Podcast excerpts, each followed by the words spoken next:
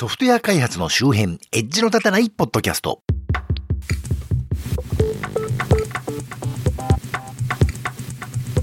どうも、コンピューターで楽しいことをしたい人、そして、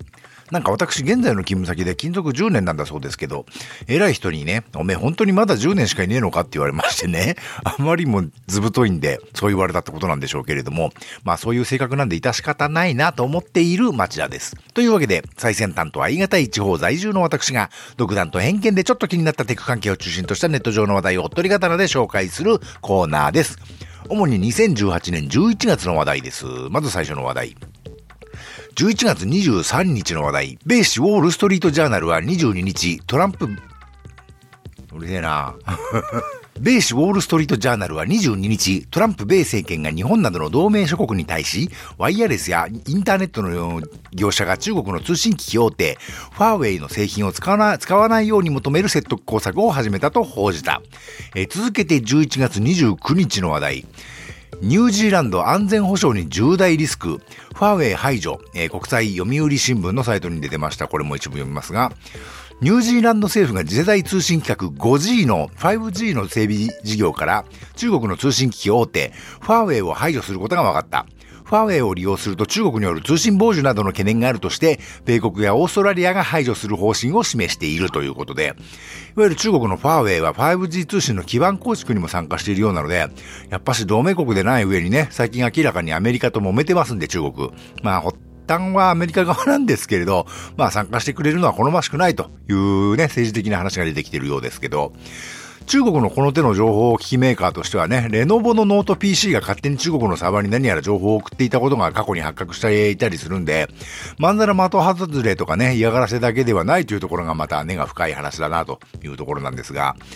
レノボはそれこそ IBM とか NEC とか富士通の PC 部門を吸収して世界最大の PC メーカーと言っていい状態なんですが、それこそレノボのノート PC 使うところから禁止しないといかんのではという気がしないでもないですけどね。特にデスクトップ Linux を使う人はなんだか ThinkPad ユーザーが多いように見受けられるんですけど、なんかそういうセキュリティとかにうるさそうな感じがするのに Linux 使う人ってね。なのに PC は ThinkPad なのかよと思ったりしますけどね。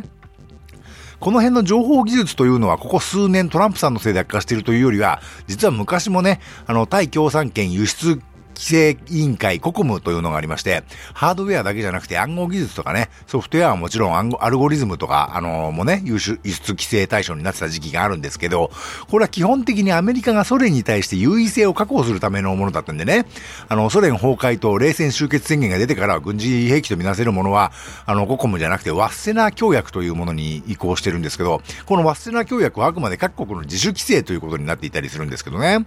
ただまあ、ファーウェイがその過去のいろんなことと違うのは、通信基盤にも参画しようとしているということと、まあ、スマホが爆発的に世界中に普及しましたから、特別な軍事機器というよりもね、もっと広く深く使われる技術に敵対国が関わる事態になったということだったりするんで、まあ、これもね、スマホ以後の世界線というか、スマホが出たことによって世界が変わったと言えることだと思うんですよね。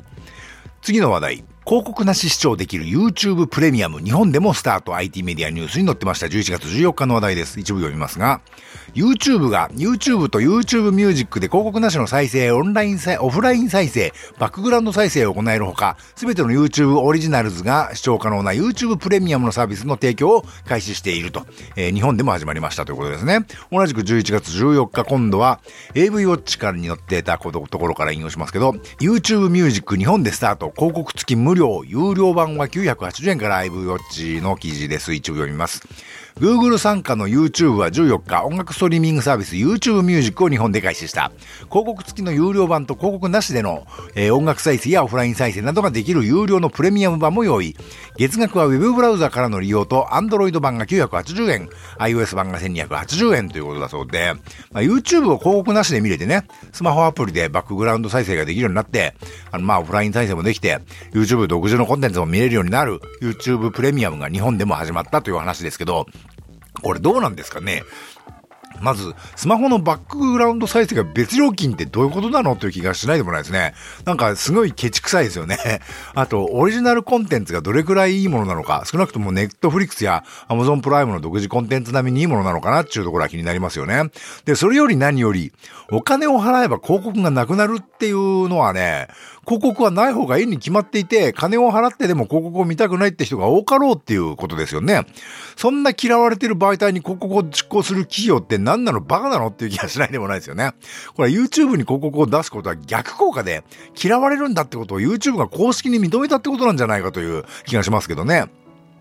で、その YouTube プレミアムと同時に始まった YouTube プレミアムの一部としても含まれている、まあ、独自でこれだけ契約することもできて、あの無料プランでも使える YouTube Music というものも始まりましたけど、これしばらくは Google プレイミュージックの、あのー、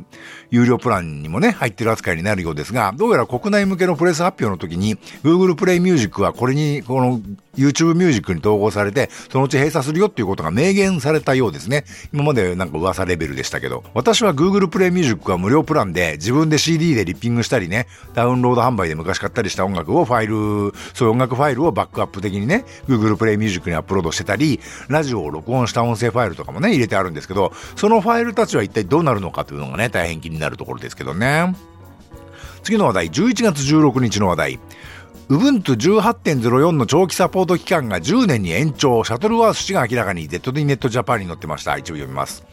カノニカルと Ubuntu の生みの親であるマーク・シャトルワークス氏はベルリンで開かれたオープンスタックサミットでの基調講演で、えー、Ubuntu 18.04、えー、ロングタームサポート LTS のサポート期間が5年から10年に延長されることを明らかにしたということで、まあなんとまあね、Ubuntu LTS のサポート期間が10年になると、えー、Ubuntu のサポート期間はレッドハットエンタープライズ Linux と比べてちょっとょっと短いのは確かに気になるところではあったんですが、逆にあんまりサポート長いとね、いつまでも古いバージョンのミドルウェアをね、セキュリティパッチは当たるとはいえ、使い続けることになったりしてね、あの、いたしがたしというかメリットデメリットそれぞれあるんですけどね。